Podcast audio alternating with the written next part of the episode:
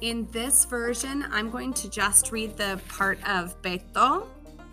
And so you, rather than me pausing in this version, I'm going to just keep reading. So when you get to the end of the line, and you should be looking at the script, when you get to the end of the line, pause and record your answer. Um, but leave, mm, I'm trying to make sure that you do this the most efficient way possible. If you can split your screen, that's the best for recording.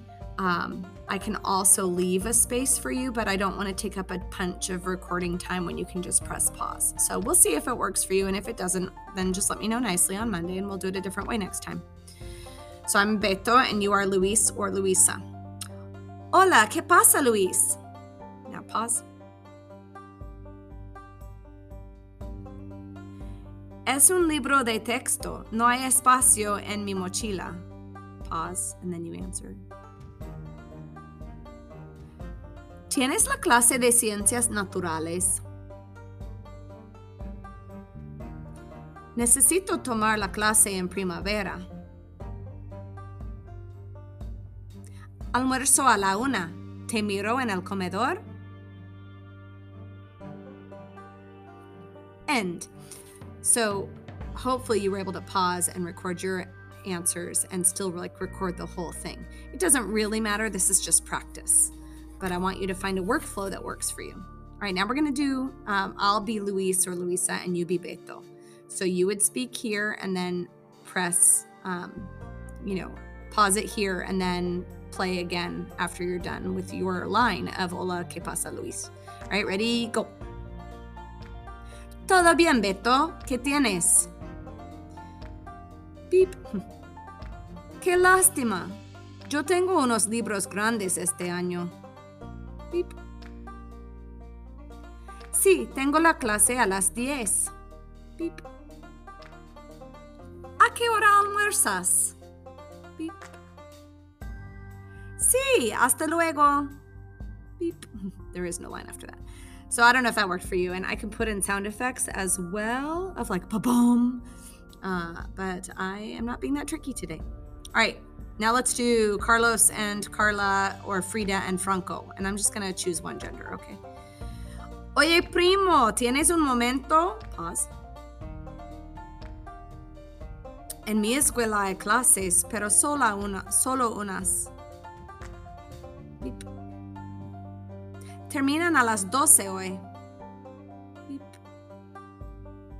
Sí, hablamos en el café a las 12 y cuarto.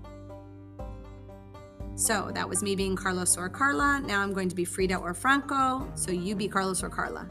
So you speak, then you press play. Sí, tengo mucho tiempo libre. No hay clases hoy. ¿A qué hora terminan? Bien, suelo comer en un café. ¿Te gusta? Okay, so I don't know if that worked for you, but that's that. Now let's do C. I will be Manuel or Manola. I'm going to be Manola this time. Oye, amigo, ¿dónde estás? ¿Tienes una clase con él? ¿Cantas en la graduación? ¡Qué interesante!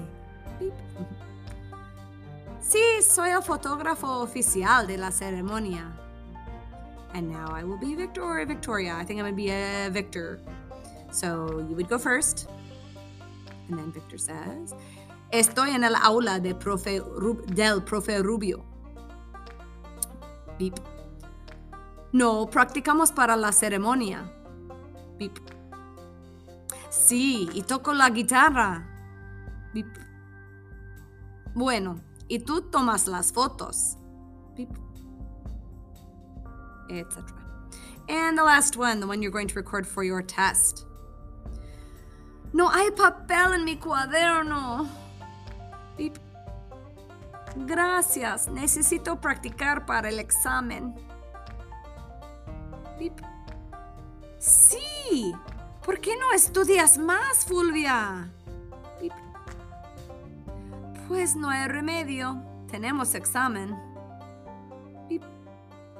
Now I will be Fulvia. ¡Qué lástima! Tengo extra. Beep. ¿Tenemos examen? No. Beep. Trabajo los lunes y llego a casa cansada. Beep. There you have it. So that's all of the practices with sort of good pronunciation. Uh, remember, if you make a mistake, we do that in our own language as well. So it does not matter as long as you are comprehensible and you fix your own mistakes without speaking English. Adios.